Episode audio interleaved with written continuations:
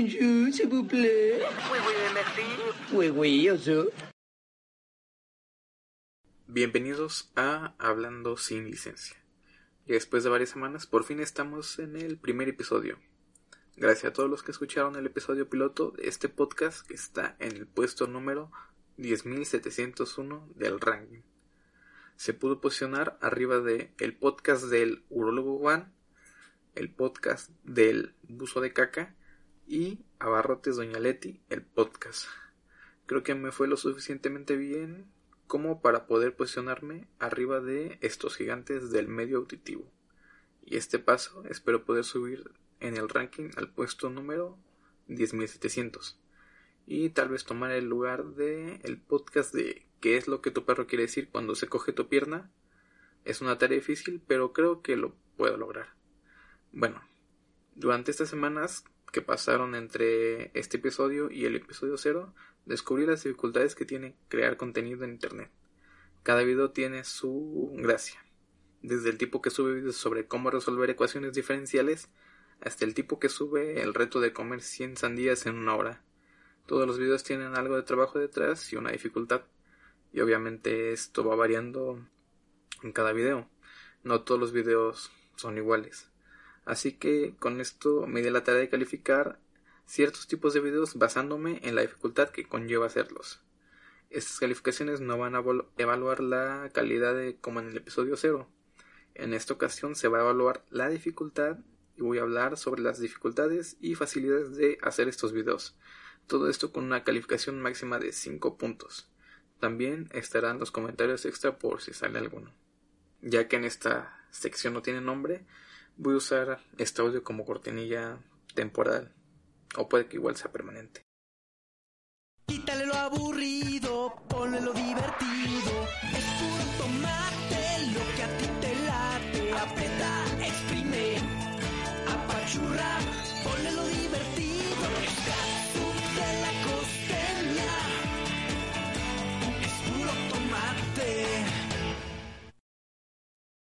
Y con todo esto dicho, vamos a darle con la primer gran categoría de videos, que es extranjeros reaccionan a. Este tipo de videos son reacciones a algo relacionado a un país hechas por alguien extranjero. En estos videos se hace énfasis en que el que hace la reacción es de otro país y básicamente es el mayor atractivo de estos videos. Un concepto bastante sencillo de entender. Esta la considero una subcategoría, pero al ser tan vistos este tipo de videos creo que merece ser mencionada. Algo que tienen en común estas reacciones es que los que reaccionan siempre tienen que alinear su opinión con la opinión de la mayoría de donde proviene el tema, video o cosa que están reaccionando. Parece muy sencillo, ¿no? Revisas lo que les gusta, lo que no les gusta o de lo que se honor, eh, enorgullecen de su país. Vas haciendo una lista e imitas sus opiniones. Aparentemente muy sencillo, pero no, no es así. Hay pedos en esto de mandar a la verga tu criterio. El primero es el riesgo de que la opinión que diste no sea la que más guste a tu audiencia. Es bastante obvio que existe la posibilidad de cagarla en algún video. Entonces, ¿qué es lo que le da ese toque de dificultad? Pues que aquí los errores pesan bastante. Tu público realmente quiere que digas lo que quieren escuchar y no tu opinión sincera, que a todos les vale verga. Les doy un ejemplo de cómo todo se puede ir a la mierda fácilmente. Por ejemplo, tenemos a un ruso, un ruso no, que habla español, está planeando su siguiente video y su audiencia es mexicana.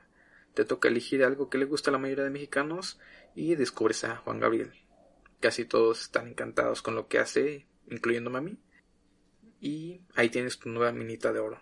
Empiezas a explotarla, sacas un video tras otro, miles de visitas llegan, decenas de miles, cientos de miles, todos te aman. Pero, ojo, no hiciste bien tu tarea y te topas con la canción que hizo para el PRI. Hay un error bastante grave del pasado de Juan Gabriel.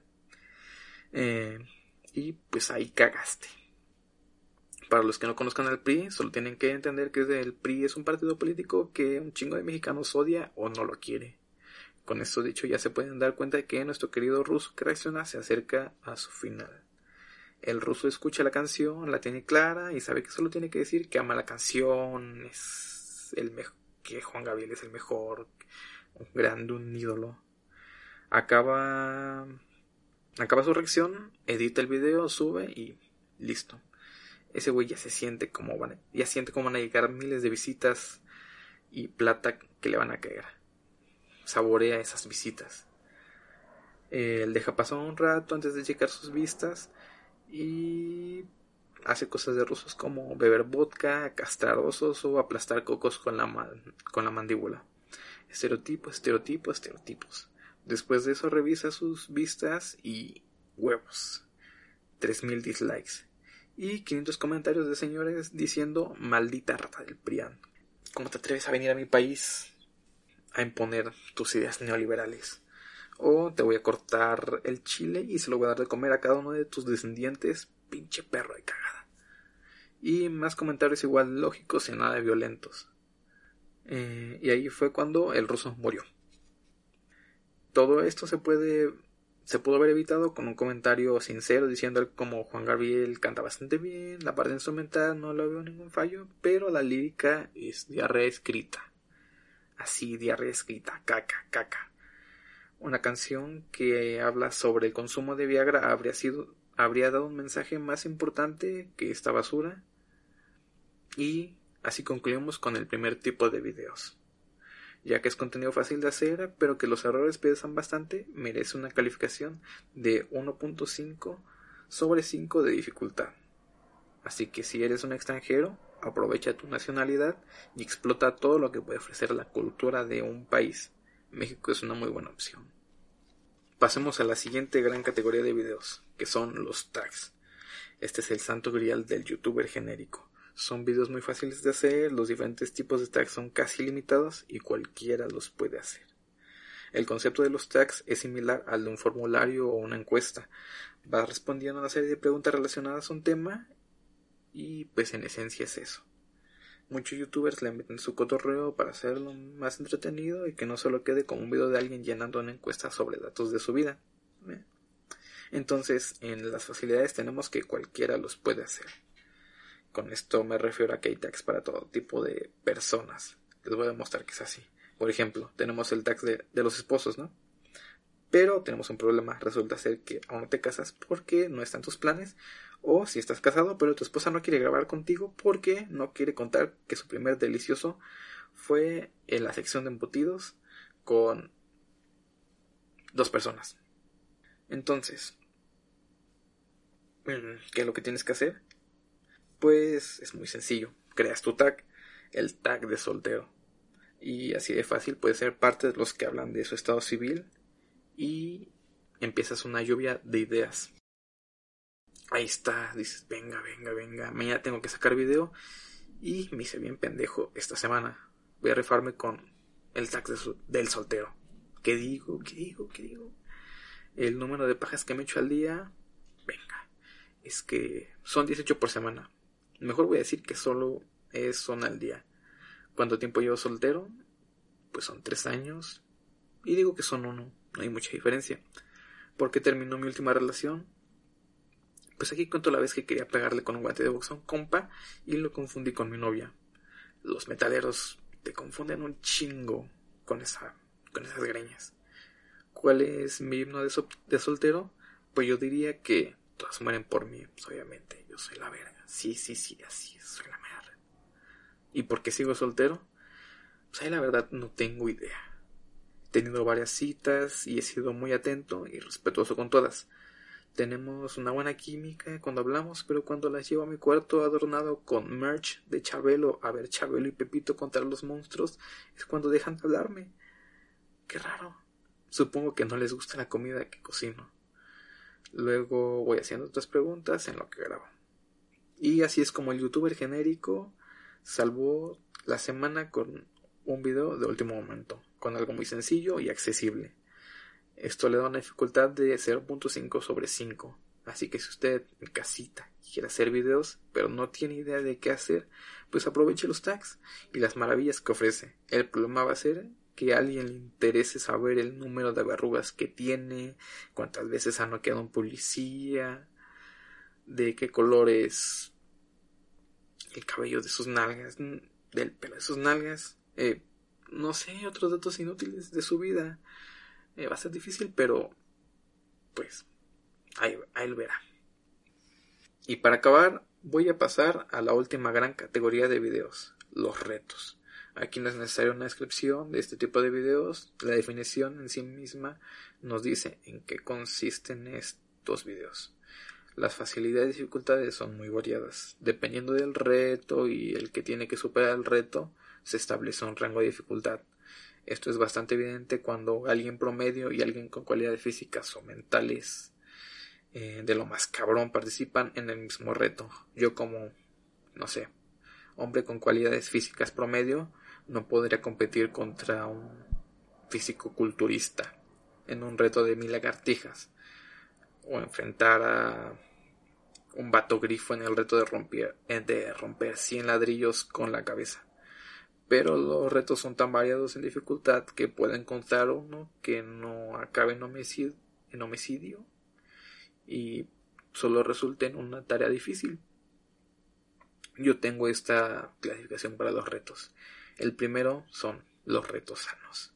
El único requisito que deben de tener es que no sean potencialmente mortales y que no provoquen un daño físico o psicológico regular o grave. Pueden contar retos inspiradores como alguien en silla de ruedas corriendo un maratón, un güey venciendo a 10 güeyes en ajedrez al mismo tiempo, o alguien que pasa del sobrepeso a estar mamado. Esos son, esos son incluso retos bonitos. Buenos retos. Son sanos, y también están los retos que no conllevan ningún reto. Hay videos de personas masticando 10 chicles, comer un poco de sal con azúcar, respirar y más cosillas que podría hacer un niño incluso sin supervisión paterna, sin ayuda de nadie. Ahí está, retos. Que no son retos. Con esto dicho, el rango de dificultad es de 0.2 a 4 prácticamente ver al cielo puede ser un reto si tú lo crees. Y concluimos con el segundo tipo de retos, los retos extremos. Estos retos que causan dolor y en los que puede haber sangre, heridas y sufrimiento. Puede que por primera vez pongas un precio a tu dignidad, a tu integridad física y a tu salud mental. Todo esto a cambio de unas buenas vistas. En, en una situación normal, eh, no estarías dispuesto a darte unos toques con un taser. Pero cuando existe la posibilidad de conseguir muchas vistas, la cosa cambia. Y hasta puedes contemplar la posibilidad de meterte el pinche taser en el hocico y darte el tostón de tu perra vida. En el mejor de los casos solo quedas como un pendejo con la boca chamuscada ante 30 personas que te vieron, siendo una de ellas tu abuela, que al ver eso te preguntó si dejar de dejar que inhalaras plumones tuvo algo que ver. Y en el peor de los casos te vuelves viral empiezan, y empiezas un ciclo en el que tu público te pide más sangre y tú cumples con sus peticiones hasta que el cuerpo y mente aguante. También podría llegar un poco de sentido como una esa mierda que tienes por cerebro y hacer reflexiones sobre lo que estás haciendo y decir ¿sabes qué? Pensándolo bien, no creo que valga la pena sacar un video tratando de sapear a 10 cholos armados. Mejor hago un reto de comer bombones como los polinesios.